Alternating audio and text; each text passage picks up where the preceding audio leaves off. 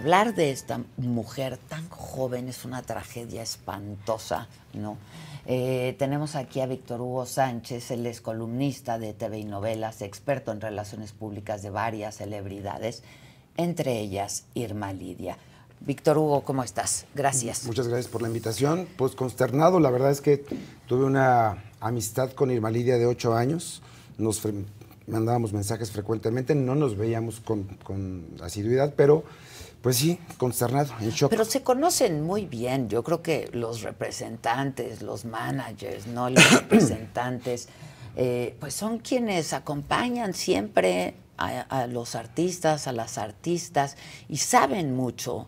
Vamos con ellos mucho a las entrevistas, a los programas, los aconsejamos. A mí me gusta mucho, por lo menos el primer mes de desarrollar una campaña mediática, escucharlos, cómo hablan, qué dicen, cómo lo dicen, qué historia vamos a contar.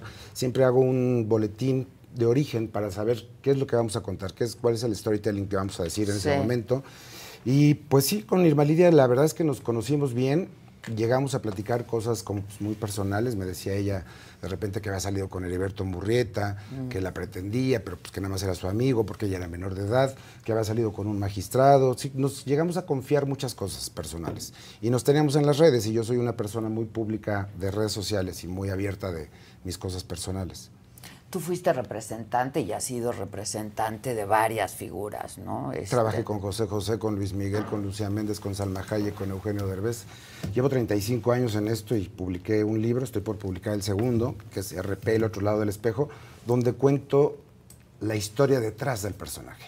Las anécdotas que me tocó vivir con ellos, con Rocío Durcal, con una infinidad de gente.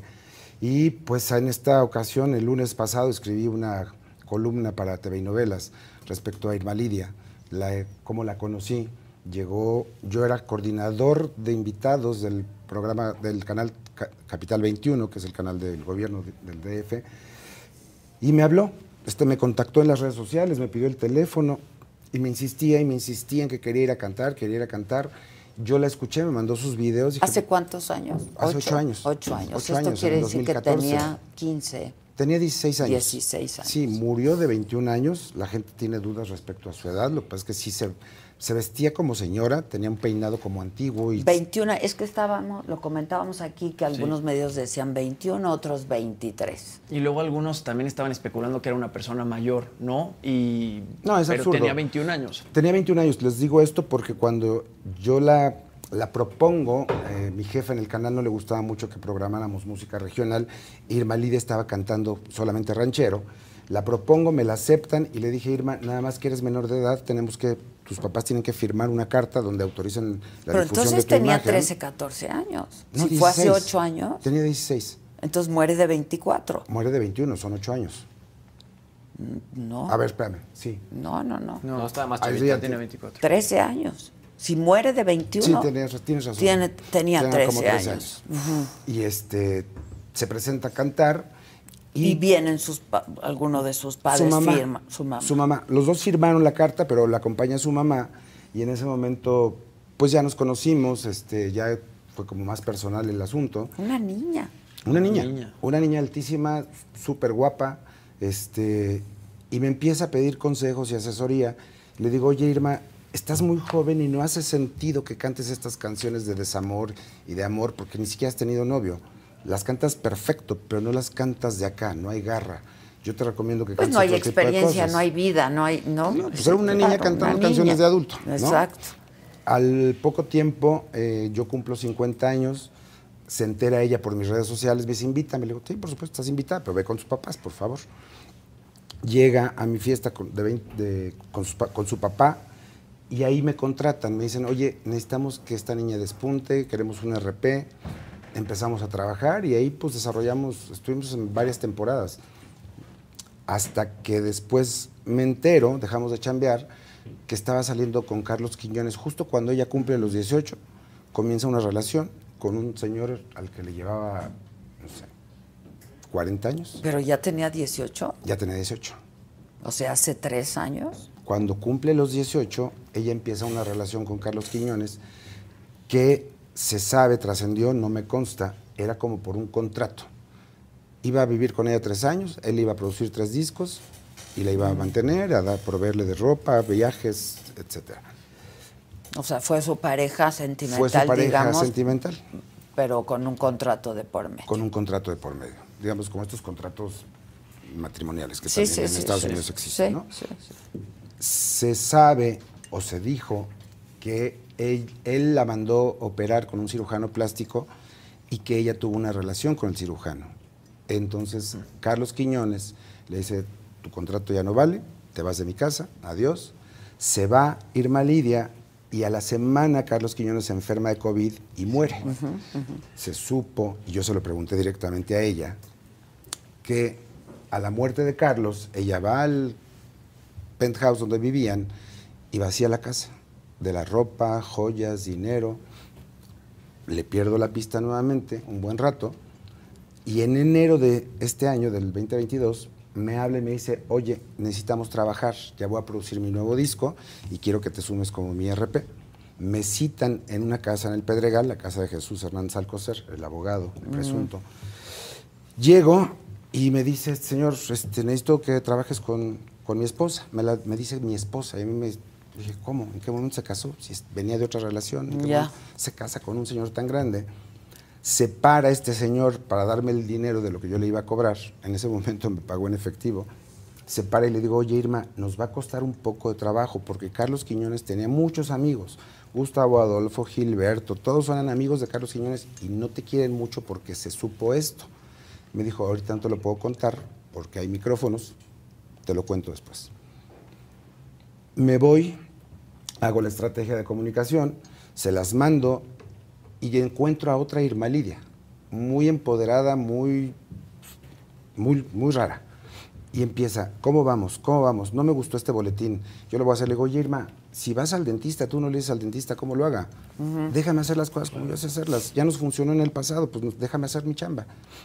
No, es que esto no me gusta y esto no. ¿Y cómo vamos? ¿Y cómo vamos? Dije, ¿sabes qué, Irma? Eres un dolor. No quiero trabajar contigo. Estás muy rara. ¿Dónde te deposito? Te dev- devuelvo tu lana. Me la acepta y dejo de trabajar con ella y se la recomiendo a un amigo que también la sufrió. Y curiosamente, hace un mes aproximadamente, me habla Reinaldo López, papá, el productor de XETU. Sí, sí, sí, sí. Y me dice, Víctor, oye, me están presentando una cantante maravillosa, extraordinaria, quiero que vayamos, que la escuches. Nos invitan a comer el domingo en casa del, del marido.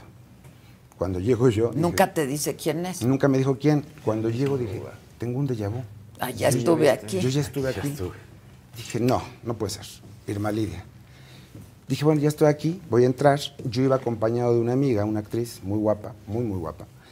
Y me entramos. Cuando me ve Irma Lidia, me dice, no puede ser. Dije, no, no puede ser. A Irma". ninguno de los dos les dijeron de No, quién se trataba. De quién se trataba. Le digo, no puede ser, Irma. Este, pues vengo porque me invitó Reinaldo, pero la verdad es que yo no quiero trabajar contigo. Dijo, por favor, por favor, trabaja conmigo, voy a obedecer, voy a hacerte caso, voy a hacer lo que tú me digas, por favor, quédate. En esa comida fue muy raro, y les comento de mi, de mi acompañante, muy guapa, porque este señor le empezó a tirar el perro delante de ella, delante de irme. Y yo decía, qué poca madre. ¿no? O sea, qué grosero. Pero fuera de eso, el señor la presentó como su esposa, se paró a cantar, cantó la señora Amor, porque había, estaba- había entrado al show Sí, este de grandiosas. De grandiosas, con grandes Se, artistas. se iba a presentar en Los Ángeles. Sí, es Estaba haciendo, estaba haciendo buenas cosas y yo le dije, oye, tenemos herramienta y tenemos material para ahora sí difundir. Llegaron el este, compositor Jaime Flores, otro compositor que no recuerdo su nombre, y un montón de gente, porque el señor Jesús Hernández Alcocer dijo, quiero ver triunfar a mi esposa. Y si necesitamos componerle canciones nuevas, y si necesitamos lo que tengamos que hacer, vamos a hacerlo. No importa cuánto me cueste convenimos todos en empezar a trabajar. Yo, agarrado del proyecto Grandiosas, mando el primer boletín, que sale publicado en diversos lados. Tres doritos después, el jueves te avisan, la acaban de matar. No, no, no. Y el Yo- mismo que- señor con el que y el mismo estuviste señor. comiendo. ¿eh? Esto es una tragedia.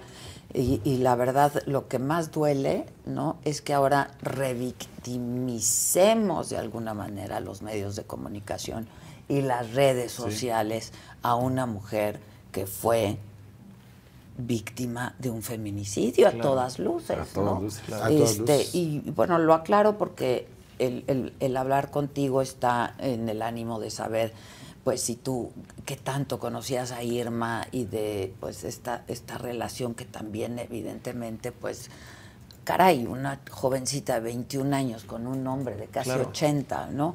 Este, y con un hombre de casi 80 que pudiera no pisar la cárcel, ¿eh? claro. Y eso es lo que me parece Eso es lo peor, más grave Eso es lo que, porque otra vez la completa impunidad en este país. ¿no? Totalmente de acuerdo. Yo pienso, deduzco, infiero, concluyo. Creo que él sabía lo que estaba haciendo y sabía que no le iba a pasar nada. Es un abogado. No, En sus, en sus últimas declaraciones que dice ahora- que entraron Dicen unos que no. extorsionadores. Y dicen que el- Eso es lo que declaró que no fue él, que entraron unos extorsionadores. Y una nota, una nota eso del es lo que país. dice, pero además se di- trascendió por ahí, En no sé si fue del 2017, país, que no era abogado. Sí, o sea, que Sí. ya se había, había sido acusado por usurpación de Y profesión. en 2017 sacó su título como abogado. Y antes de eso, pues estaba litigando ahí sin, sin Sí. ser abogado. Claro. Y Pero, se- evidentemente, yo creo que sí sabía que por la edad, por las circunstancias, y si lo declaran, si llegaran a encarcelarlo y, lo de- y un perito en medicina lo declara enfermo y que lo tiene que sacar, va a Claro. salir.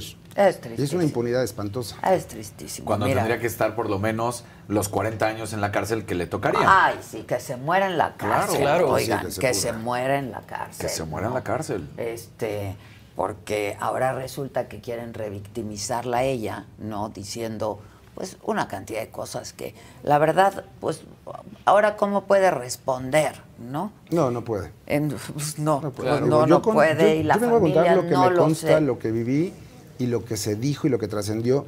Y me atrevo a decir esta circunstancia porque se lo pregunté directamente a ella, ¿sabes? Se lo pregunté. Yo eh, procuré en mi columna del TV Novelas honrar su memoria. Una chica encantadora. Eh, Talentosa, talentosa, caray, cantaba, de 21 cantaba, años, cantaba bien, con una vida cantaba por delante y una carrera por delante, ¿no? Sí. Este, entonces tú conociste bien a sus padres, digamos. No, solamente los A vi en esas dos ocasiones. Cuando la llevan más. a Capital 21 y cuando acuden a mi fiesta, el papá me llevó un regalo muy bonito. Este, fueron las únicas dos ocasiones que yo vi a sus padres. Sé que tiene una hermanita porque la llevaron también a Capital 21, que era cinco o seis años menor que ella. este, pero no, con la que conversaba mucho era con Irma Lidia. Por WhatsApp, por Y redes. te- te- te confiaba cosas. Me confiaba cosas, sí. Que había salido con Heriberto Murrieta, que había un actor o dos actores por ahí que le estaban tirando eh, la onda. Pero ella era menor de edad. Le dije, oye, sé muy cautelosa porque eres menor de edad, puedes meterte en problemas y puedes meter en problemas a alguien, ¿no? Pero de esta última relación realmente no te contó mucho.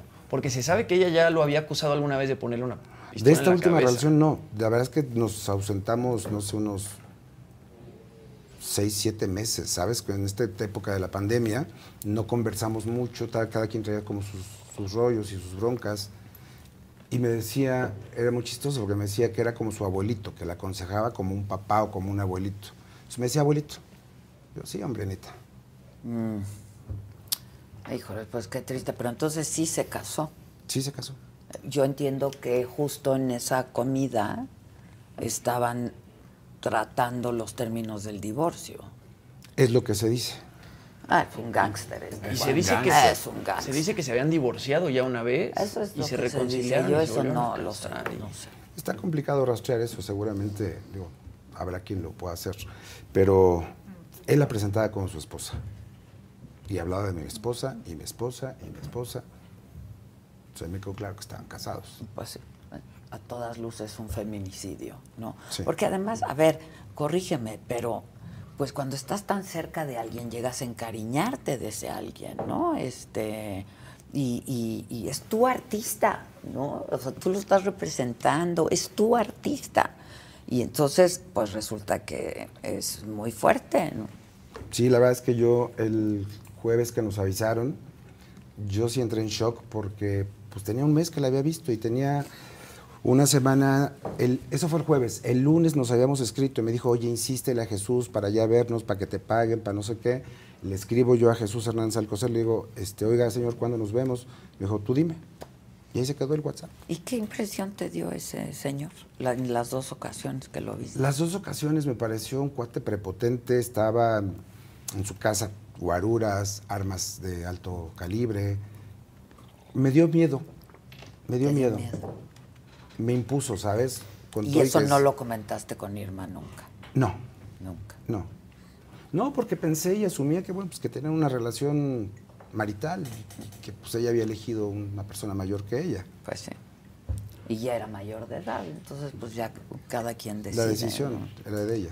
Oye, este, pues nada, yo sí voy a seguir muy de cerca este caso, como he seguido tantos otros, este, de mujeres violentadas, mujeres asesinadas, sus familias, ¿no? O sea, qué cosa Terrible. terrible. Muy terrible.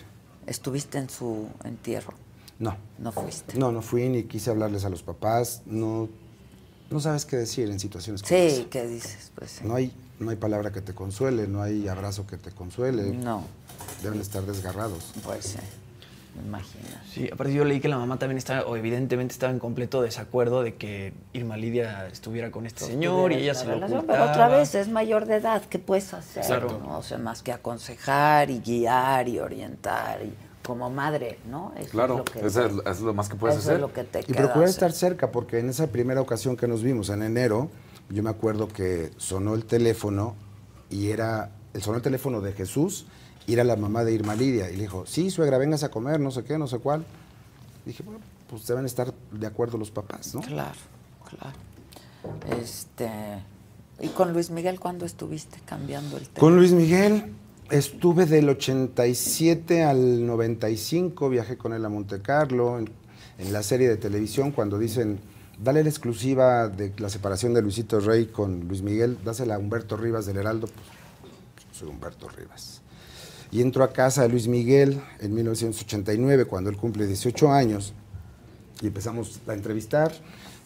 En aquellos años no había estas cosas, entonces yo apuntaba con mi libreta, Claro. no había grabadoras, ahora eran muy caras. y por la diferencia de edades, como que le caigo bien, Luis Miguel me empieza a platicar que se iba a separar del papá, que el papá se iba a desarrollar nuevos proyectos a España, que él se iba a hacer cargo de sus discos, de sus giras, de su ropa, de todo. Esa es la parte oficial. Cierro la libreta y me dice Luis Miguel, ¿no gustas un whisky? Yo dije, pues yo ni bebía. Pero dije, es como tomarte un whisky con Sí, Elvis Presley. exacto, Sí, claro. ¿cómo Y no? entonces, pues, no fueron uno, fueron como tres o cuatro o cinco. Al quinto ya estábamos puntos medios chiles. Y me dice, ¿no sabes lo que daría por tener tu video? Le digo, no mames. O sea, no inventes. Sale en ese momento una rubia, desnuda, a la cocina, regresa con un vaso con agua. Y le dije, yo no tengo este penthouse, no, yo no pues. tengo esta rubia, no inventes. Dice, ¿no sabes lo que daría por cenar con mi familia en Navidad? Ay, qué Y se le empieza a salir una lagrimilla y como yo soy pésimo para ver llorar a nadie, dije, creo que esto se va a descontrolar, yo me voy, me retiro. Me hubiera quedado un whisky más y él me hubiera contado la tragedia que estaba bebiendo, porque justamente Sí, era... la- ahí estaba tal cual estaba en ese momento y qué bueno que no lo hice porque de ahí se desarrolló una relación muy padre, reportero, artista, artista, reportero de ocho años, que culminó todavía en una llamada hace ocho años telefónica para agradecerme lo que había hecho por su carrera. ¿Y cómo viste la serie? Muy apegada. Muy apegada, muy apegada. Ay, Mira, pues mira, ahí estoy yo. ahí están. Ahí estoy yo. E- esa es la foto de esa, de esa entrevista, que la tomó el fotógrafo que quizás te acuerdas Pero de él, los dos bien chavitos, ¿por qué hablas de diferencia de edad? Porque le llevo cinco años. Yo tengo Bueno, no 57. es tanto. Como tu Sí, hermano sí, mayor. Quizá en esa Yo época. tengo pero- 57, él tiene 52, si no me equivoco. Mira nomás. Qué padre. Qué Sí, padre y esa foto la tomó Raúl Speedy González, que en paz descanse, Sí. para el Heraldo de México. Él toma Muy las fotos conocido, y Raúl se va. Sí. Sí. Oye, y, y este... ¿Qué, ¿Cómo lo veías? Porque además a Luis Miguel no le gusta dar entrevistas, ¿no? En aquel entonces sí, cuando Claudia de Casa saca el libro de la vida privada de Luis Miguel, la biografía no No autorizada, autorizada. él empieza a ser más reacio, a tener contacto con la prensa. Nos llevan a Monte Carlo porque le entregaban a él un premio como el artista latino internacional porque se hizo amigo de Estefanía de Mónaco cuando Estefanía de Mónaco vino al Festival Acapulco. Sí, sí, claro.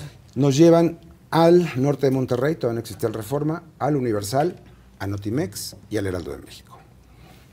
nos llevan una semana, todo pagado, todo maravilloso, y solamente íbamos a ver a Luis Miguel el jueves de 2 a 4 para darnos una entrevista, lo que quisiéramos. Llegamos al salón que rentaron específicamente para eso, y nos dice Mauricio Avaroa, solo les pido un favor. Yo sé que son periodistas, pero les pido este favor encarecidamente. No le pregunten de su mamá, porque se va a parar y se va a ir. Llega Luis Miguel, impecable, fuma. Dice, oigan, no vayan a poner en sus notas que fumo, porque no quiero ser un mal ejemplo para la gente que me sigue. Les invito una champaña. ¿Caviar quieren? Champaña, caviar, todo muy mono. Una botella, dos botellas, tres botellas, se quita la corbata, se, como que se arrana, dice, ya estoy cómodo. Y nos platicaba de las novias y que el disco y que ta, ta, ta, ta. Fue ta. una especie de conferencia de prensa, Fue digamos. una- un junket de cuatro periodistas con él. Ok. Un round table. Pero, Ah. exacto, pero no de, a- de a- cada uno por separado. No, éramos los cuatro preguntando cosas. Y de repente mi querido Ernesto Hernández Villegas, ¿verdad? Que estaba de jefe de espectáculos en el Universal, a las dos horas, no, ya llevamos como tres horas y como seis botellas de champaña, ya todos estábamos como un poquito, ya saben. Y de repente le dice, oye Miki, ¿qué nos puedes contar de tu mamá? Y Se paró y se fue. ni gracias, dijo. Ni la foto del recuerdo, ni se fue. Y este es el tema, de que Luis Miguel no quiera dar entrevistas nunca. Y si ya contó su vida a través de Netflix, pues ¿a qué más queremos preguntarle? Ya lo dijo todo, Claro. ¿no? Pues a mí sí me gustaría tener una conversación. Ah, no, a mí también, pues, No, pero, o sea- pero evidentemente no le vas a preguntar eso. ¿Y perdiste todo contacto con él? Perdí todo contacto porque yo en el 95 me fui como jefe de prensa de Televisa, pasé de ser reportero, jefe de espectáculos, a jefe de prensa de Televisa, gafete blanco, éramos 12 gafetes blancos en aquel entonces. Yo tenía 27, 27 años, perdí el piso y entonces pues me alejé de todo mundo. Dije yo, soy Víctor Hugo.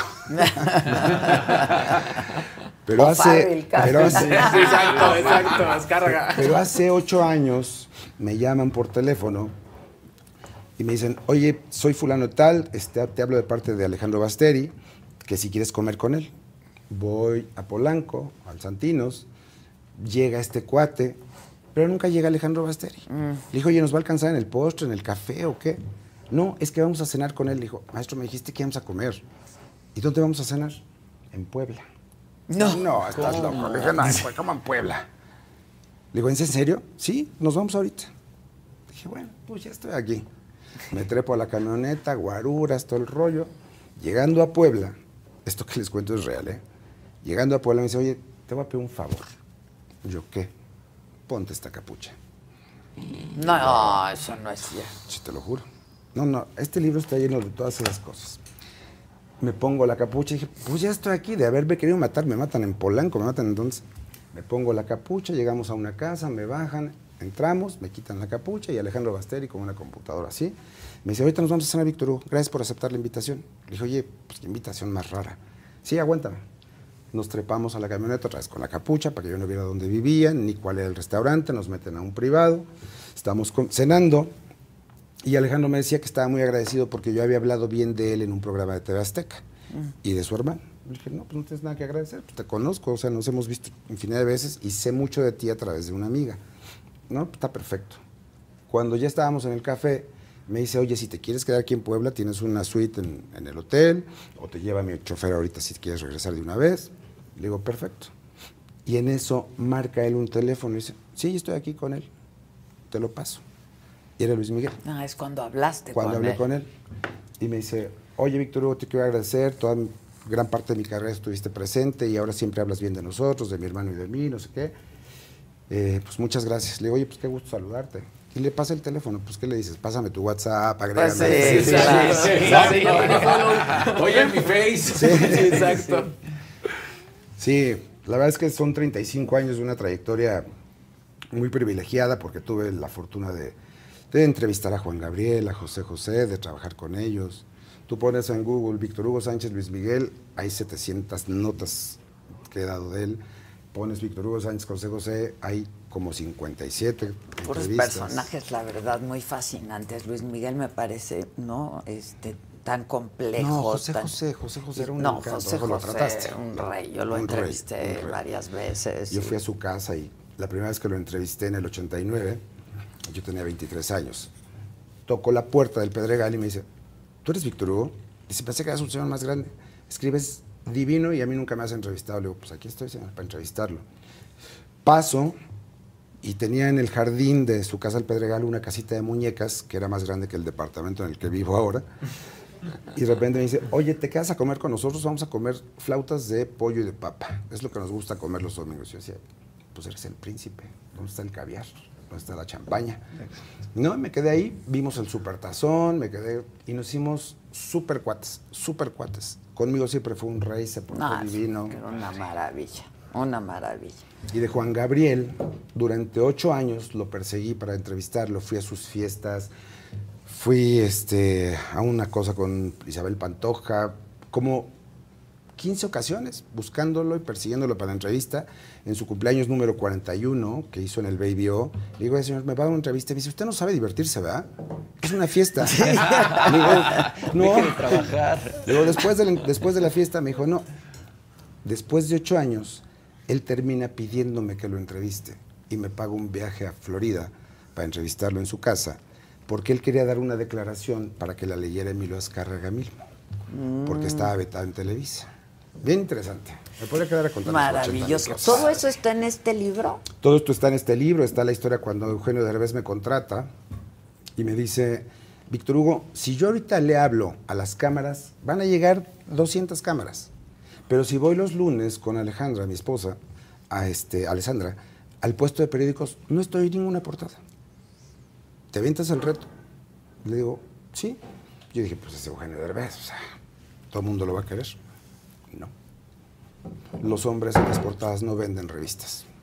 Ándale. Órale. Pues ahí está el, El Cristian Nodal. el Sí. Christian Nodal en el Rolling Stone Sí. y la revista People que el- dice que es que de es de los los más más atractivos. Sí, y entonces le empiezo a conseguir la portada de Open, la portada de la revista Hola, y la más chistosa es que le conseguí la portada de Playboy. Entonces, llegamos a la sesión de fotos, dijimos, seguramente va a estar ahí una chava tapadita, cuando la foto se va a quitar. No, nos abre la puerta una pelirroja desnuda, totalmente desnuda. Entramos y había una trigueña y había una güera, desnudas por toda la casa, y un chorro de gente. Y, un- y este Eugenio Derbez empezó a poner muy nervioso, le dice, ¿no quieres una copa? No tomo. No sabes, la foto al final, él está sentado, tapando con sus codos las partes nobles de estas chicas, y sudaba, y sudaba, y temblaba, y temblaba. Hay ochen- hay- son 188 Ah, pues historias. lo vamos a leer. Víctor Hugo Sánchez, RP, El otro lado del espejo. Eh, está a la venta en Está a la venta por Amazon. Ah, por Amazon, nada más. Muy bien. Pues gracias. Muchas Al contrario, gracias. gracias. Víctor Hugo, y sigue, sigue este, recogiendo buenas historias. Muchas Que gracias. eso es lo que hacemos los reporteros. Tengo muchas dudas, Ilan, de este caso de Irma. Eh, ¿Cómo estás, Ilan? Extrañándote a distancia, pero aquí presente. Ándale, estás muy primaveral. Aquí Sí, está sí, lloviendo, sí, haciendo exacto, frío. Como si nada, míralo. ¿Dónde andas? Los- Ando en San Diego de vacaciones, me escapé una semanita. Ándale, pues disfruta. Pero aquí te estoy muy dando. merecida, muy merecida. Muy merecida, siempre, siempre. Mira, yo de pronto digo, no sé si, ¿qué suena? Allá arriba, Algo ya sabes, los vecinos. Sí, los no, vecinos. pues díganles, ¿no? Alguien sube, porfa. Este. Ah, como yo digo, no sé si merecidas, pero bien necesitadas. Este, Ilan, ¿qué nos puedes decir de este caso de esta joven cantante? Eh, Ahora nos han corregido, nos han dicho que murió a los 21 años. Esto quiere decir que empezó siendo una niña de 13, eh, pues al parecer con relaciones importantes con hombres mayores, ¿no? Este, pues yo no sé si ya cumplidos los 18, un poco antes incluso, pero este asesino e- es, es una tragedia espantosa, Ilan. Pues mira, ¿qué te puedo decir? Te puedo decir muchas cosas y hay muchas cosas que no te puedo decir porque pues, yo tengo presente a Jesús Hernández Alcocer desde que soy pasante. En el despacho donde yo empecé a trabajar, él era pues una parte integral, era proveedor de asuntos. Entonces, pues le vi este, de pasante, pues lo conocí, ¿no? Yo, ahora sí que yo, yo sí lo conozco, aunque yo no sé si él se acuerde de mí, porque yo era un pasante más en ese entonces. Pero desde que lo conozco, era chistoso porque al titular del despacho le decíamos el chacal y a Jesús le decíamos el demonio, imagínate. Imagínate. No, bueno. Ay, no, bueno. O sea, tiene un historial.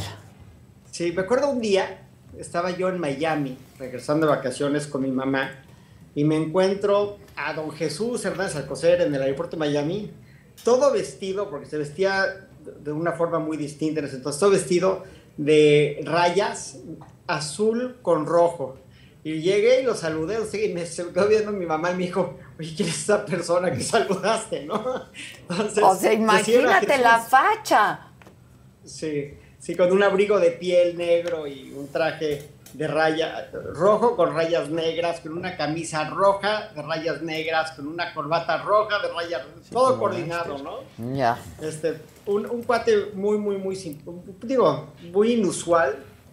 En ese entonces, él, él llevaba en, en el asunto, él había llevado el asunto de una herencia de una, de una familia judía, una herencia muy, muy grande, que después de muchos años de litigio le acabó cobrando, de personas que tú conoces, pero no repetiré sus nombres por, por, simplemente por respeto a mis amigos en este, en este programa. Pero pues cuate que siempre estuvo en esos casos. Me acuerdo que él tenía un hermano que habían acusado de, de secuestro y ese era el buena onda. No, bueno. Sí. Entonces un cuate muy, muy, muy, muy raro. O sea, siempre estuvo con mujeres muy jóvenes este, y con varias. Este, en ese entonces se veía casi igual a cómo se ve ahorita. O sea, es decir, hoy a sus 79 años, francamente, se ve muy bien. Y un cuate que siempre fue como lo describen, o sea, exactamente como lo describen, con su pistola de oro, con su este, diamante en, en el fistón, con, con, con esa prepotencia, con esas relaciones, siempre fue igual. Me acuerdo que cuando Batis era, era procurador, hubo una época que estaba vetado del búnker, decían que no lo dejaban entrar porque pues este, tenía, tenía muy mala fama, entonces dejaban entrar a la, a la fiscalía. Un, un, cuate que tiene una historia pues muy, muy, muy complicada, ha estado implicado, tengo entendido que hasta en el asunto de Cruz Azul, este, eh, ah, ah, o sea, siempre ha estado metido las cosas y ha sido, ya independientemente del tema del feminicidio, que es sumamente lamentable, es un cuate que sin ser abogado, porque se volvió abogado, pues ustedes bien saben, hace poco una cédula de una universidad del Distrito Federal, que pues, yo desconocía que existía una tal universidad, una persona que, que, fue muy exitosa, inventó un personaje alrededor de, él mismo, este abogado, policía, este gángster, lo que, como lo quieran llamar, pero un cuate que fue sumamente exitoso en los negocios y que ha tenido una enorme influencia. Ahora, esa influencia no garantiza nada. Digo, yo, yo siempre digo, cuando me dicen que alguien es muy influyente, pues también Juan Collado es muy influyente y ahí está pues en la cárcel, velo. lleva un buen rato. ¿no? Ahora, a propósito de esto es que te quiero preguntar, Ilan, ¿podría este hombre no pisar la cárcel por su edad? No, ya, a ver, ya está en la cárcel. Por eso, pero ¿podría enfrentar su proceso en su casa? Sí, y no por eso quedaría en impunidad.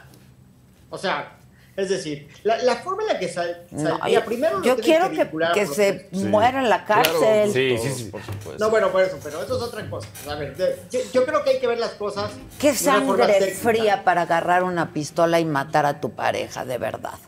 Sí, pero a ver, me gustaría dividir 21 eso en dos partes. sí, 71. Primero, este, lo, lo único que conocemos ahorita es lo que hay en medios, que es que hay un testigo que dice que él ve que él agarra una pistola, le mete tres balazos y ella muere y cuando él se está tratando de escapar, lo detienen. Tuvo la oportunidad de darle su arma a alguien para que la tratara de desaparecer, cosa que pa- aparentemente no, No, ocurrió, está en resguardo. Sí.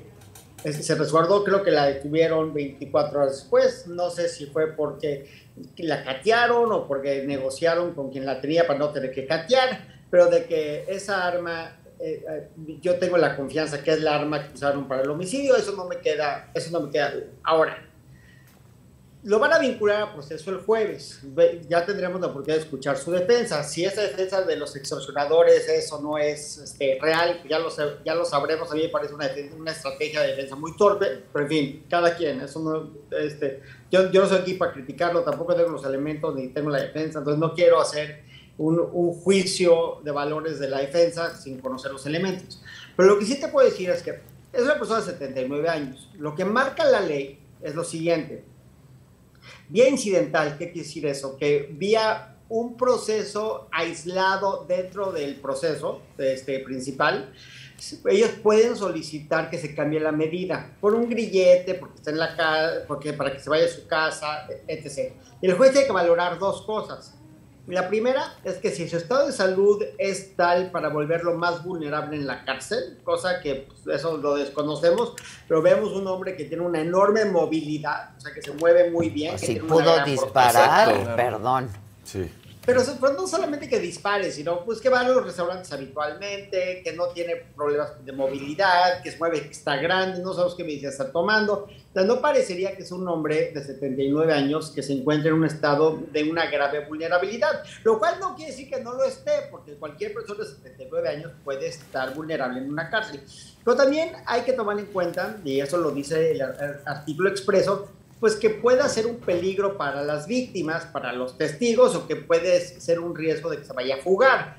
Pues si una persona que tiene estos recursos y esta movilidad, pues sí podría tal vez ser un riesgo para que se vaya a sustraer de la justicia. Sobre todo porque obviamente tiene muchísimo dinero, pero pues si tiene una, un grillete, si tiene un localizador electrónico, veo difícil que se vaya a fugar de su casa. Entonces es algo que va, que va a tener que, que valorar la, la fiscalía.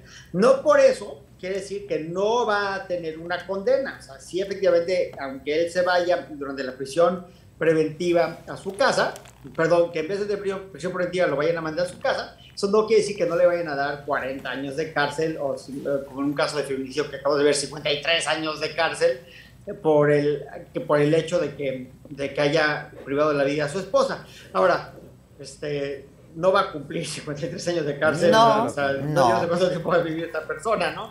Pero, pero ya uno... Por más influencias que tenga y Claro, relaciones, sí, ¿no? Claro. O sea, con el de arriba. exacto. Exacto. Ahora, también existe la posibilidad de que una vez que esté condenado, le vayan a cambiar la pena. ¿Por qué? Pues porque se encuentra en un estado de, de alta senilidad o, o como, como lo marca la ley, que eso también se puede dar, porque que, yo tengo un amigo que dice que los viejitos de 80 años son como los tíos de 3 años, pasan 3 meses y cambian, ¿no?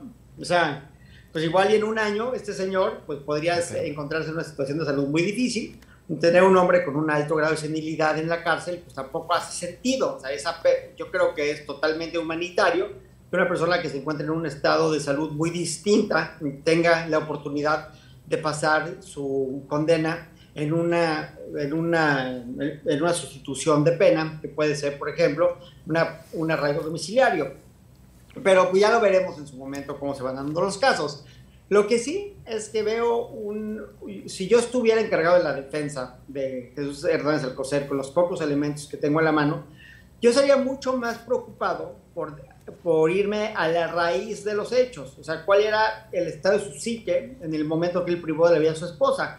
Porque pues por su edad, por su forma de ser, digo, no, no era inusual que él estuviera armado. El hecho de que él estuviera armado no quiere decir que le estaba planeando la muerte de nadie. Al contrario, pues él lleva 50 años o 60 años de su vida armado todos los días, ¿no? Entonces, el hecho de que esté armado yo no creo que, que sea un caso extremo. Igual y en ese momento tuvo un brote psicótico, tuvo un, un problema psiquiátrico, tuvo algún, algún este, igual y el cuate ya está entrando en un tipo de demencia y por ende haya cometido un ilícito, aunque los, hechos, los, los actos posteriores al homicidio lo que nos hacen pensar es que estaba en el pleno de sus facultades. Pues sí, tener tratando la- de escapar. Oye, Ilan, una pregunta, porque lo acabas de decir, lo mencionaste varias veces. Él traía siempre la pistola. Los comensales dicen que él siempre traía la pistola.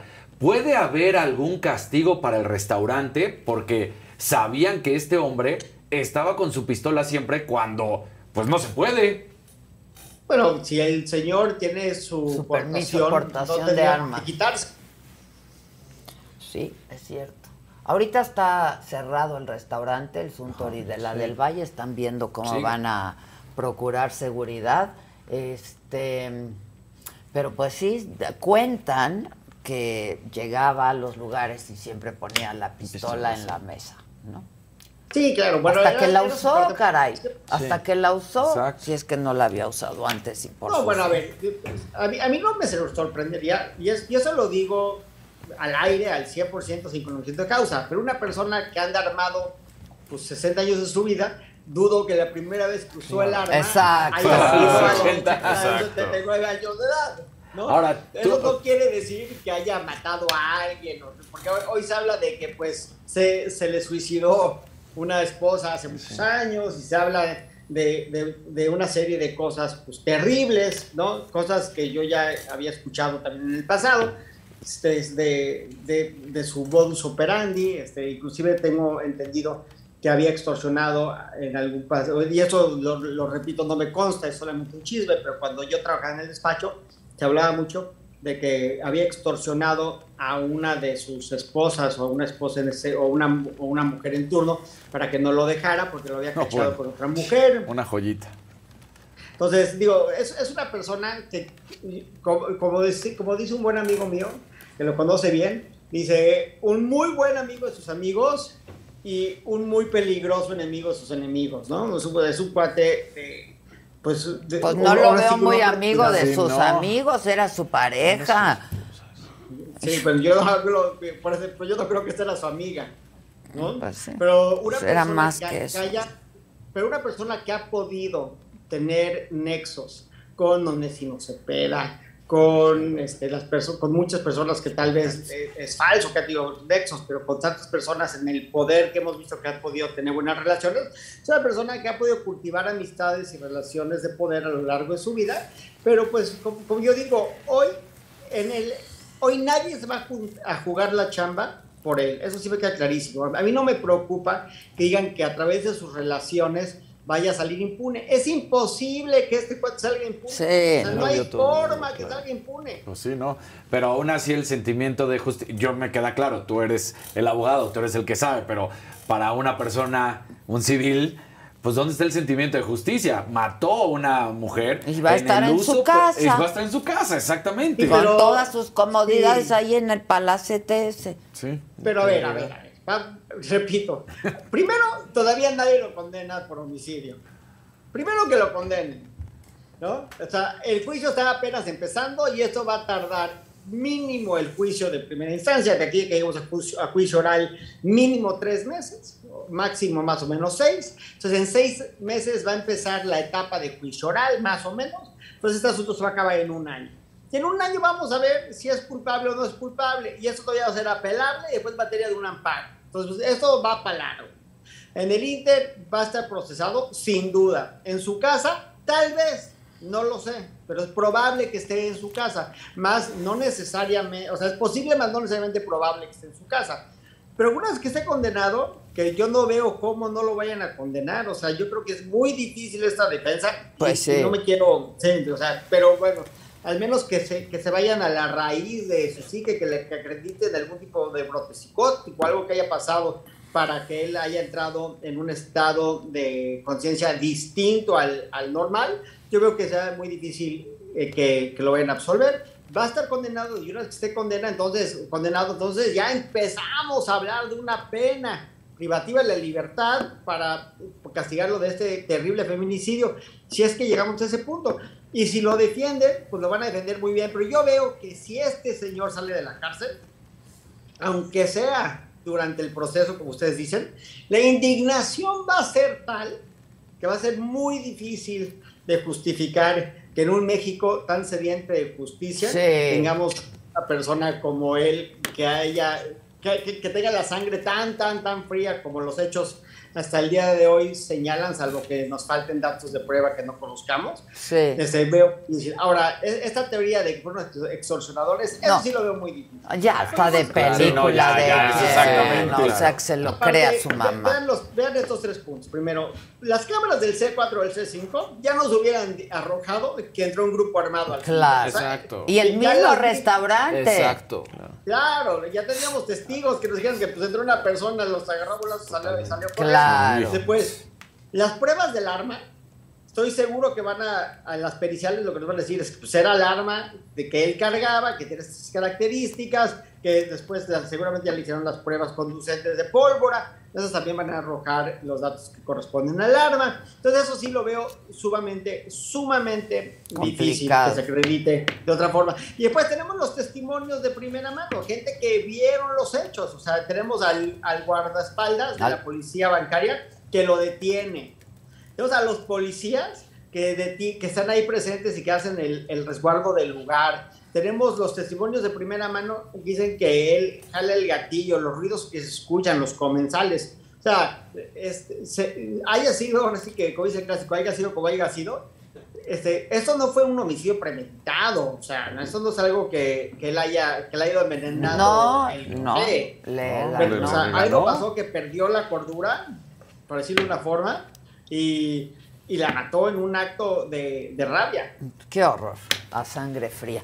Oye, ¿viste las declaraciones que hizo el, el ministro Saldívar? Que a ver, el próximo martes ya estás por aquí. Ya, ya estaré con ustedes. Este, y ojalá que venga Claudia para hablar, pues ya se va a terminar la, la administración Saldívar, está por terminarse y tendrá que salir. Él ha dicho que va a entregar un poder judicial con un cambio de 180 grados. Sería interesante hablar de eso, pero las declaraciones que hizo el ministro ayer eh, sobre los feminicidas, dice, son parte de una sociedad que ve en muchas ocasiones a las mujeres como secundarias. Y prepararon un documental en la corte eh, para, para hablar y para tratar de sensibilizar a la gente pues de esto que está pasando en este país, que mueren 11 mujeres cada día, no víctimas de esto. Este, va a pasar creo en televisión abierta, eh, algo así. de las Estrellas, Justicia TV. Ah, ok, ok. Este, que va a estar muy interesante. Sí, ¿no? claro. La Ayer verdad. fue de hecho trending topic todo el día. Ah, Y sí. continúa. Habrá que verlo, habrá que verlo, porque seguramente estará interesante. Te He agradezco. escuchado que está buenísimo. ¿Has escuchado? Sí, Sí. de hecho ayer me comentaron los colegas que estaba bast- bastante bueno el documental y, y creo que, y siempre lo he dicho, si el, si el pecado ah, este, de los Estados Unidos es la violencia racial, el pecado mexicano es la violencia de género y creo que estos eventos que son, que para nosotros muy llamativos, pero que no dejan de ser un feminicidio más de otros días que se cometieron ese día. Sí. O sea, no perdamos eso No de perdamos vista, ¿eh? eso de vista. Pero si este Puede dar visibilidad. sirve, ¿no? A como, como un evento que ejemplifica lo que está pasando en este país con las mujeres, pues echemos mano de lo que tengamos, y la, la verdad, porque pareciera que la gente no nos damos cuenta de lo que está ocurriendo. 11 mujeres cada día asesinadas. ¿Qué es esto? ¿Qué es esto?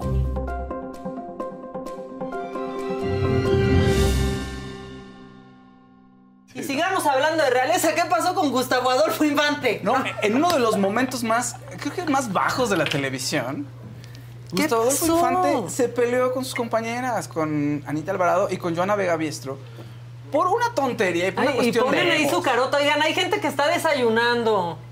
No manches. Es un tema de egos. De pronto él se enoja porque ellas tomaron una postura contraria a la que él traía en su nota. O sea, no Est- estaba hablando principalmente es Vamos la a nota de ver, Sergio pero ¿qué pasó? Están en un programa Están en un programa en Sale el Sol y entonces están en una sección en la que él está dando su trae un- una exclusiva, ¿no? De que habló con Natalia Subtil, que es la eh, ex de Sergio Mayer Mori. Ok. Entonces está hay un pleito entre ellos dos, ella dice la que mamá de su Bendy. Exacto, la mamá de la bendición dice que Sergio Mayer Mori no la ve, no la, o sea, no procura a la niña y se ha desentendido. Y entonces él dice, pues no puedo verla porque me bloqueaste de WhatsApp. Y la otra le dice, ah, sí, pues hay correo, papacita, ¿no? Y llámame, pues, o sea, hay otras formas de contactarme, pero siempre estoy recibiendo insultos de tu parte. Entonces él empieza a exponer como, digamos, una información que está al parecer del lado de Natalia. Y este, sus compañeras pues no estaban de acuerdo y empiezan a contrapuntear un poco con su opinión. Entonces, pues él en el programa, ¿saben qué? pues ya estoy harto, ya me cayeron gordas, porque siempre me están desacreditando. No, Gustavo Adolfo, le dicen... o Y sea, tenemos audio de ese momento. Tenemos un audio. Bajo de la televisión mexicana. Es padrísimo. Miren, mientras veíamos la cobertura de la BBC de Londres, esto pasaba en Sal el Sol. No, no, no. O sea, se pelearon al aire. Se pelearon al aire, sí, sí, todo esto al aire. Y, y en algún momento, pues todo, o sea, todos sus compañeros, incluido Alex Caffey, le dicen, no te desacreditamos, es nuestra opinión, pues se trata que traigamos la información y platiquemos en esta mesa de diálogo y de discusión. Y él decía, no, pero me desacreditan, yo traigo las exclusivas. A ver, tú, Joana, ¿cuándo has traído una exclusiva, eh? ¿Eh? Órale. Bueno, más esto es una Ah, dramatización. Yo vi un clipcito que la Esto es una verdad. dramatización. Yo vi un clip súper grave, la verdad. Este.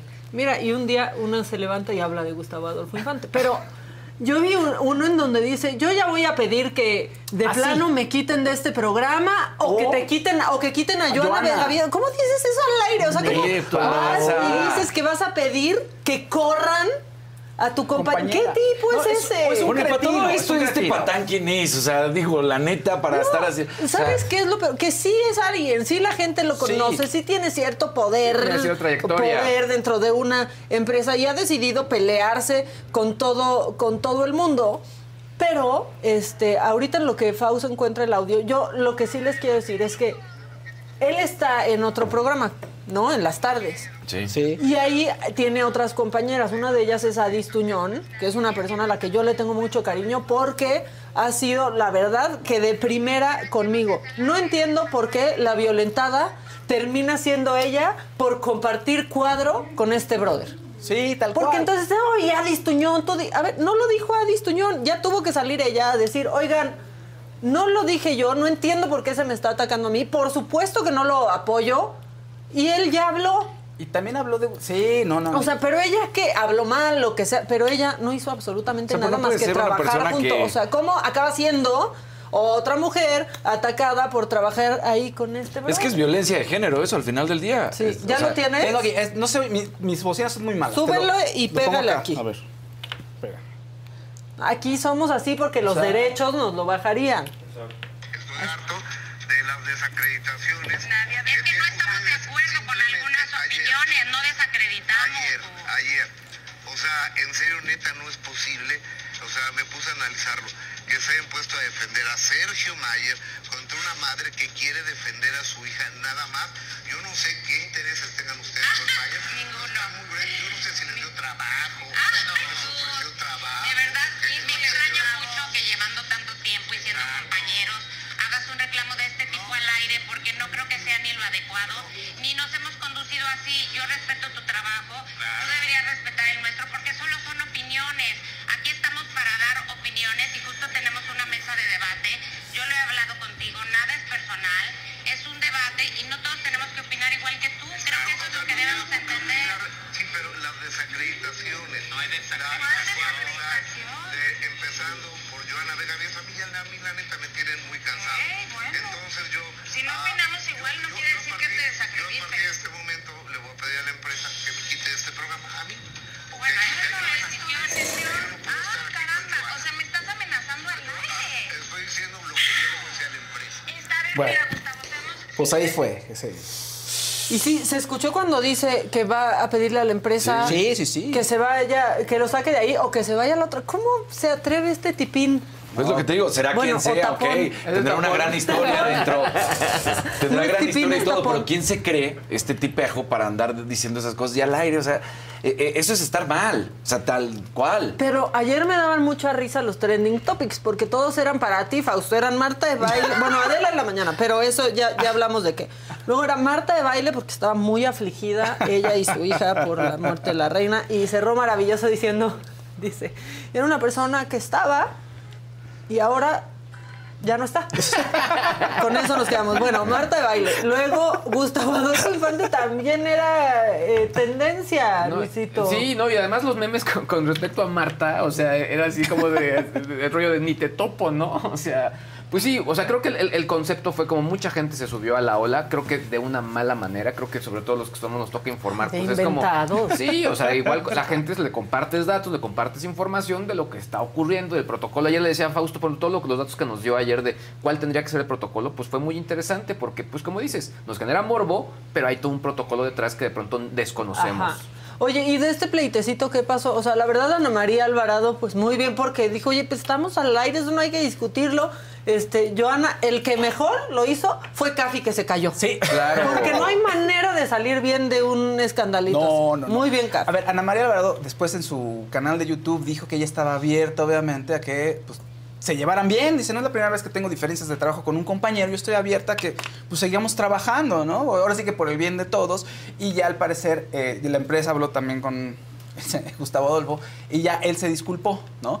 Pero de todas maneras, esto es un- una conducta que es, según se dice, recurrente. Ella se había peleado este, con varios.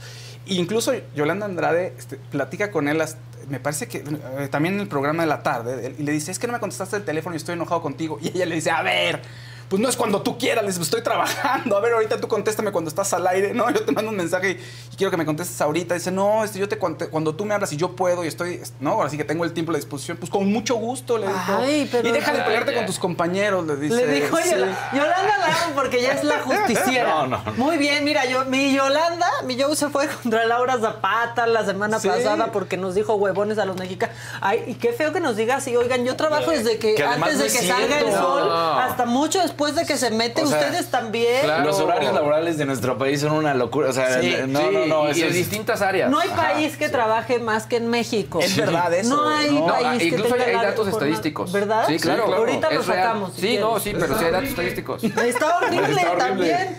¿Qué le pasa? Pero ahora ya nada más andan hablando de su reality show. Exactamente. Pero Bueno, muy bien, Joe. Es- Entonces Yolanda lo pone en su lugar. Le dice, no se, no se peleen, tu gremio tiene que estar unido, le dice Yolanda Andrade. Además, fíjate, ya como eh, lideresa sindical Yolanda Andrade, ¿no? De periodista, Claro. así, tu, tu gremio tiene que estar unido, Gustavo Adolfo. Entonces, eso es lo que le dijo. Y en eso va, va terrible. La verdad es que es una, es- se ve muy creativo. Pero, y entonces, ¿cómo supimos que lo regañó su jefe? El- ¿Por qué? O sea, ¿le llamaron la atención en imagen? ¿Quién Ah, filtra dice- eso de ya No, lo regañó su jefe? No, no, no, este, ah, Ana- no, no, no dice que lo regañó, pero Ana María Alvarado dice que habló la empresa, o sea, que hablaron todos, o sea, Con con, él. No necesariamente para regañar. Que le hagan intervention y manejo Sí. de ira, porque hace Dice, sí tenemos jefes, dice ella, y los jefes estuvieron diciendo, oigan, tienen que, ah, eh, platícalo fuera del aire, Ana María, este, cambia la conversación. Dice, yo intenté cambiar la conversación, pero no se pudo. Entonces se hablaron con él, o sea, parece que hubo plática, pues normal, pues tienes que tener una plática. No dijo que lo habían regañado, quién sabe qué pasó, Nomás pero se faltó que disculpó. dijera ta, ta, ta, ta.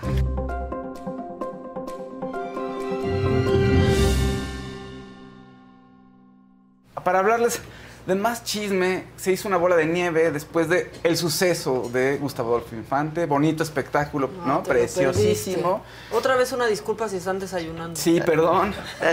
No me lo perdí, lo- me lo mandaron. Qué cosa más horrible. Horrible. La verdad. No, Horrible. eso no se hace. O sea, No, no, no, es, sí es acoso laboral es- y muchas otras cosas. yo no sé cómo lo. A ver, yo no tengo nada en contra de Gustavo Adolfo, fue mi compañero de trabajo pues como 10 años, ¿no? Este, nos saluda más, nos saludábamos así de cabina a cabina, estuve en su cabina un par de veces que me veía pasar y me decía, entra, pero eso no se hace. No, no. Ahora sí que eso es todo mal. Todo mal. Y ya se disculpó, pero la gente se sigue sumando al- a lo negativo que generó, que esa es la verdad, ¿no? O sea, Sergio Mayer inmediatamente después del suceso mandó una iniciativa así en Twitter, puso, a ver, vamos, yo estoy para que se vayan todos. Gracias, Casarín. Sigue hablando, Sí. Vean cómo nos cuidamos Sí, aquí. nos cuidamos aquí, muy gracias. Sí. Oye, entonces manda una iniciativa para decir oye, que lo sacan porque es misógino y no podemos permitir este tipo de conductas, está abusando de una compañera, no es maltrato. Y entonces él empieza a sacar su propia agenda, digamos, con respecto a este problema. ¿Que el problema se generó por él? ¿O cómo Por- estuvo? son Eso dos, yo son no dos lo- momentos. Son dos Son dos A ver, momentos. no lo entendí muy bien. Eh, son dos momentos. Él empieza, o sea, están hablando sobre una nota de Sherlyn y Giovanni Medina, que si andaban o no andaban. Entonces empiezan a opinar todos en la mesa y él lo siente. Giovanni es el ex el ex de, de- Sherlyn, que son de amigos. Ninel. No, de Ninel. De Ninel, perdón. De sí, sí. Ninel. Pero están con lo de Sherlyn y Giovanni, ¿no? Entonces hacen un comentario, este, eh, hacen comentarios y entonces él siente que lo están desacreditando. O sea, lo que él dice es, yo traigo los contactos, y yo hablé con Giovanni, entonces dice que son amigos. Y como que se empieza a poner un poco tensa la situación. ¿Quién dice eso? Eso, Gustavo, Gustavo Adolfo. Adolfo. Sí, y esta Anita dice que es que no entendí Ana por qué Alvarado. se. Ana Alvarado dice, no sé por qué empezó esto, como que nadie lo estaba atacando a él ni a sus fuentes, sino estábamos opinando porque nosotros tenemos diferentes versiones y pues básicamente es contrastar y son opiniones, dicen, nadie está desacreditando que él no tenga las fuentes. Exacto. Y de ahí, entonces él dice, claro, como el, el otro día que hablé sobre Natalia, este, Subtil, y el hijo de Sergio Mayer, donde- y ustedes se pusieron del lado del hijo de Sergio Mayer, que es una persona que no está, que está abandonando a su esposa y a su hija, no sé qué. Y todos Porque así él de qué trae está pleito con? Sergio Mayer, Sí. ¿no? Los, do- los dos traen un pleito ahí. Ah, ¿por? No sé, pero por lo que pude ver. Este chisme. Este- Sí, la verdad sí que no. Parte no- de ah, lo que está Sergio Mayer ahorita muy enojado es que se está diciendo que su hijo eh, no es, un desobligado y que hasta drogadicto. Y dicen que la esposa de su hijo fue la que cortó toda la comunicación con ellos y los tiene bloqueados. Y que siempre la familia de Sergio pues han estado buscando y procurando el bienestar de la nieta, ¿no? O sea, él está muy enojado por eso y yo creo que eso fue detonante para decir, vamos a sacarlo. Pero si tú te metes a internet, se ha peleado con medio mundo y medio mundo lo odia. ¿Quién? A Gustavo, A Gustavo Adolfo. Adolfo. Sí, y ahora quien más se unió, Laura Zapata se unió. Resulta que hay una petición de una televidente de, del programa de Sale el Sol y dice, no puede ser, yo voy a levantar un change.org. Ya lo levantó, hay nueve Que mil nunca ha personas. servido para nada, No, nunca ha servido para nada. Y entonces Laura Zapata dijo, sí, vamos a unirnos todos y firmen la petición del change.org para que corran a Gustavo Adolfo. Entonces ya también Laura Zapata se, sum- se sumó. Alfredo Adame le preguntaron también, y bueno, no, que lo corran, que no es posible que esas actitudes misóginas y machistas estén, y además... ¿Quién él- lo dice? no le ayuda. Sí, sí, sí, No exacto, les ayuda como, en ¿en nada a serio? las niñas. No, pero además lo acusa hasta de, de, que- de violador y de. le- o sea, le manda unas acusaciones terribles de que lo van a meter a la cárcel por abusador de menores. Entonces dices, oye, Alfredo, espérate, ¿y eso de.?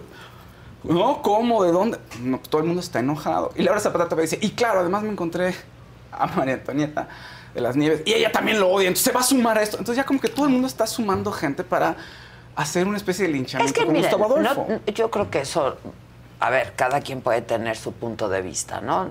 En esta mesa, en cualquier mesa, donde estén ustedes, y cada quien da su punto de vista.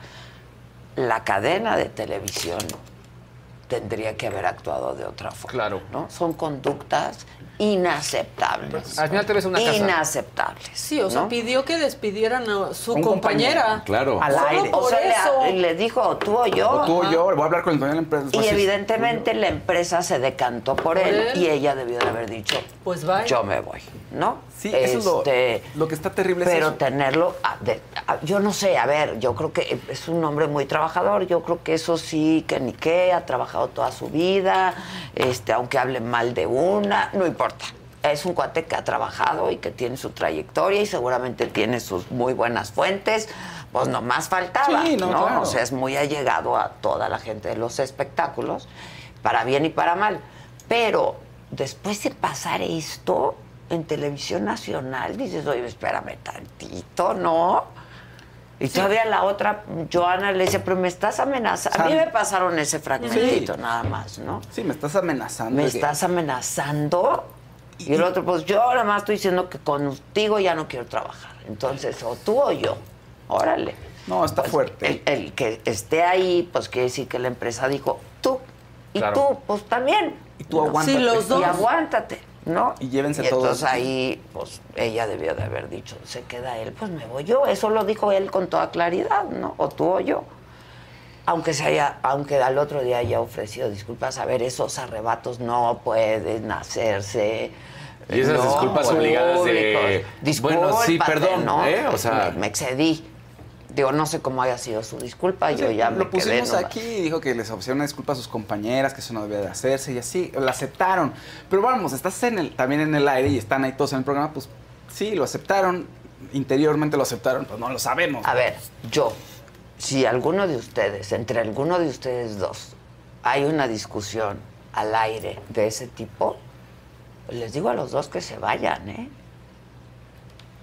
No Se está pasó, viendo ahí, pero- ¿eh? En este, pero en este caso, Laura G y Marta Guzmán. pues Ah, claro, claro, sí, no, claro. se sapearon al aire o Sí, algo pasó sí, y se fueron las dos. Pues Es que no puede ser de otro, se fueron del programa. sí. Después cada una, Es- pues, es que fue que otra producción o no sé. Pero eso, es, eso no puede ocurrir. Te debes a una casa y, y tienes que tener un respeto al público. ¡Al público! Además, claro. A menos que trabajes en, en ESPN y entonces eso pasa ahí. No, bueno, eso pasa Porque ya todos es los parte del días. show, o Exacto, sea, es lo que parte de la vende. dinámica, Sí, es parte de esa exacto. dinámica. Esto exacto. no fue así. No, claro O sea, no. esto no fue así. Ana María Incluso en no. esos programas ha habido pleitos donde se ve que ahí ya se calentaron realmente. Pero, Pero- porque, pero porque pero porque así lo han permitido. Claro, o sea, entre broma y broma así es va el subiendo el tono. Exacto. No, pero aparte se puede calentar la cosa, Claro. pueden tener opiniones diferentes, pero decir yo la verdad ya estoy, mira, sinceramente me quiero ir o te va, o que te vayas tú, le voy a decir al jefe. Al aire, No, lo que pasa en una familia se queda dentro de la Sí, casita, claro. ¿eh? No anda Sí, sacando no. sus trapitos al Sí, no. sol. No, muy mal. Muy a mí, mal.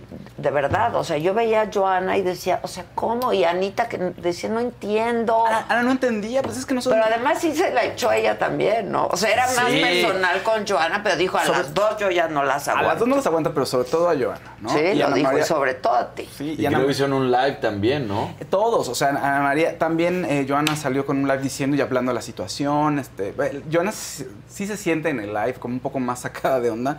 Ana María sí, pero no le tocó a ella. Ves que la agresión no fue con. O sea, fue con las dos, pero Comenzó directamente. con las dos y luego le dijo, yo vi un fragmentito de tres minutitos. Yo creo que eso una empresa no debiera permitir. En el live Joana sí se siente como un poco, bueno, es que sí somos compañeros de trabajo, como que todavía lo está asimilando. Y Ana María Yo creo que Joana debería decir me voy. Que no le faltaría empleo. no le faltaría trabajo. Yo claro. creo que no. Yo creo que no. Sí, estuvo bastante grave la situación. Y a ver qué pasa con la empresa. Bueno, igual según No, esto pues hicieron ya las cosas. pasó. Pero sigue habiendo, o sea, sigue habiendo peticiones, muchos artistas. Pero no sé si va a además pasar me algo, no imagino sé. la tensión. ¿no? Exacto. O sea, ¿cómo- Claro. ¿por qué quieres hacer un programa en donde nadie se puede ver con nadie? Imagínense Además- ese corte. Oh, no, Lo tenso, no, no, o sea. se corta, pero con... Híjole. Están al rato al aire, ¿no? Y un ¿A café, sí, pues ya están, deben estar ahorita en estos momentos. Ese, eso no se corta con un cafecito, de voy por un café. No, sí, Exacto, no. Exacto, sí. Voy por mi café. Ya mira, revisaron qué va a pasar A contigo, ver, ¿eh? es gente que nos vemos todos los días, puede haber desencuentros, pero ¿sabes qué? Sales del programa y le dices, esto no me lo vuelvas a hacer, ¿no? Claro. sí. Claro. O sea, no me gusta, aunque sea broma, esto no me gusta Sí. y se acabó. Hay maneras de Pero platicar. no, no, eso fue... Yo pensé que era broma. Todos. Yo dije, oye, esto está, está plantado, está sembrado. Pero Ana María dijo, no, oiga, no, ¿cómo creen que es? O sea, esto no lo esperábamos, esto fue así No, porque aparte después se fueron contra los hijos de Ana María y tuvo que aclarar. Yo vi ahí un retweet en donde aclaraba que sus hijos no trabajaban con Sergio Mayer y que no por eso lo Ah, defendía. que- O sea, claro, porque les dijo ¿Los vendidas. hijos de quién? De Ana María Alvarado. Es que dice, les paga Sergio Mayer a ustedes seguramente para que lo defiendan. Hijos, ¿no? ¿Qué insultos son Sí. esos? Claro. Ustedes Y- no hacen nada, yo traigo las exclusivas. Yo hago todo, yo soy el periodista aquí y ustedes me están denostando. Ah, sí, siempre dice- ah, dijo eso. Y- y Aquí ellas tú hace cuánto no, cu- nunca has dado una exclusiva. ¿Y tú cuándo? Y, ay, no, qué Ahora, también las mujeres nos debemos de sentir más seguras en nuestros lugares que tenemos y que, se- y que hemos ganado y conquistado porque las dos han trabajado por años y decir, ¿tú qué te pasa para venirme a hablar así aquí? Claro. Joana, ¿por qué siempre tenemos No que sentir que no nos hacen el favor sí. Joana de lo dijo. meternos? No. En su live, Joana dijo, es que últimamente soy mucho más segura de mis decisiones de decir no, y esta es mi opinión. y me- a lo mejor me pongo un poco ruda, me dijo. No dijo esa palabra, pero me pongo un poco beligerante a lo mejor. Pero es que no puedo estar diciendo sí Que para sí a complacer. todo. Exacto, complacer a los demás. Yo creo que estamos en un mundo en el que es importante que nuestra voz se escuche, ¿no? Básicamente. No, eso. Joana, salte de ahí. Yo creo que ahora sí que por dignidad. Y luego está- está no, bien me voy, liquídenme, porque me insultaron al aire y me voy. Y, y lo feo es que se les Y revictimiza. yo los quiero mucho a los de imagen, ¿eh? Pero, ¿eh? Se les revictimiza porque entonces ahora la conversación es ¿por qué aguantan eso? Claro. Y sí, ¿por qué aguantan eso? Pero las dejamos en un peor lugar cuando lo, cuando lo decimos. Sí, es sí, claro. Hay que, en fin, yo mi, mi punto de vista es, se tendría que haber ido él porque él lo provocó, pero si se queda él, que se vayan ellas. Y sobre todo Joana. Sí, ¿quién O sea, yo entiendo que se requiere el empleo, pero tienen el oficio. A veces te sientes- Entonces pueden encontrar el empleo o que propongan otro programa. A veces te sientes muy inseguro y dices... Sí, Claro. Ahí Sí, mismo, Eso pasa y es una decisión salomónica. Sí. siempre, ¿no? Como no se aguantan, No. otro programa. Exacto, pero es que esto rebasó cualquier, no Es se que a veces- aguantan. A veces sientes O que si rompes algo, te sales de algún una burbuja o algo, ¿no? algún espacio, ya no eres nada. O sea, se siente Porque feo aparte es un hombre que está en una posición más alta que ellas en la empresa porque es titular de un programa más tarde. O sea, ¿no? Lleva Sí. muchos años Lleva trabajando muchos años ahí, ahí. comenzó con imagen, o sea, sí, sí, sí, todo eso sí, pero sea, esto no se Por- permite no, aquí. por eso, justo por eso está, está peor. Y luego trabaja otra chava con él en el programa de la tarde, que es Adis Tuñón, una re- periodista de espectáculos. ¿Y por qué se van contra ella también la gente?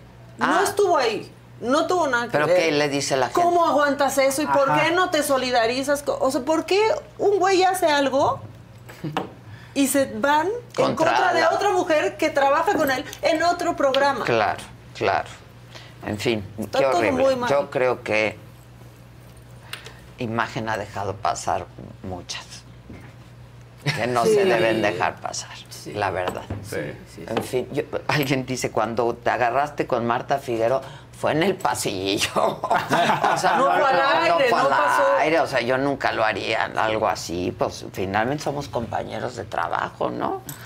Pero en fin, Pues sí. ¿qué Me ha más? dejado Fabs? pasar muchas. Oigan, salud. Sí, sí, salud. Salud. ¿Qué es esto? el otro? Salud. En fin.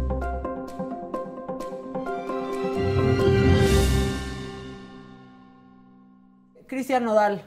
Cristian Nodal, bueno, pues Cristian Nodal se hizo muy viral este, este fin de semana porque pues resulta que apareció con el pelo pues a la J Balvin. No tenemos que viajar a un universo paralelo para conocer cómo Órale. sería el hijo de Cristian Nodal y J Balvin. Mira nada más lo que se hizo en la cabeza. O sea, el puro estilo de J Balvin se Tiene decoloró el 23 pelo. años, ¿no? Tiene 23 años, No se pintó esas flores en la cabeza. Justamente fue a su llegada a Hermosillo cuando le to- tomaron estas fotos, porque cantó en las fiestas de Pitic 2022. Ahí, ahí en la, también en la salió- frente tenía tatuajes de Belinda, ¿no? Tenía aquí un tatuaje de Belinda que decía Utopía y se lo, eh, se lo tapó también con una flor. Básicamente porque no sabía qué quería decir. No, no es cierto. No es cierto, no es cierto. No sean así. Pinche Ay, me quita. Y bueno, y, y el de la oreja, ¿no? Que ese sí, Siempre me acuerdo que habías platicado, que eran las cartas ahora. Tenía a Belly y se puso los diferentes corazón, palos diamante, de las cartas. Que se ponga believe. Believe. Exacto. Pregúntanos, Cristian. Exacto. Ahora, se está haciendo muchos tatuajes en la cara. O sea, ahí traía unos nuevos también y está ahí como, pues, tratando de copiarle Sí. a Post Malone. No sé si conocen a ese artista Sí. gringo que tiene toda la cara tatuada. Dicen que se parece exacto. a Maluma, pero no tan agraciado. Pues no se no parece a. Maluma. No. Entonces. No. Oigan, y a raíz de esta nota se hizo muy viral un video de cuando Nodal trabajaba en el corporativo de Coppel entre 2015 y 2016 y ya cantaba esta rola Adiós Amor justo antes de que la sacara y la verdad es que el video vale la pena verlo porque digo, la evolución que ha tenido Cristian Nodal yo creo que es bastante importante. Y también es un chamaco. Vamos a verlo. Desde hace tiempo ya nada es igual. No eres la misma y me tratas mal. La voz México.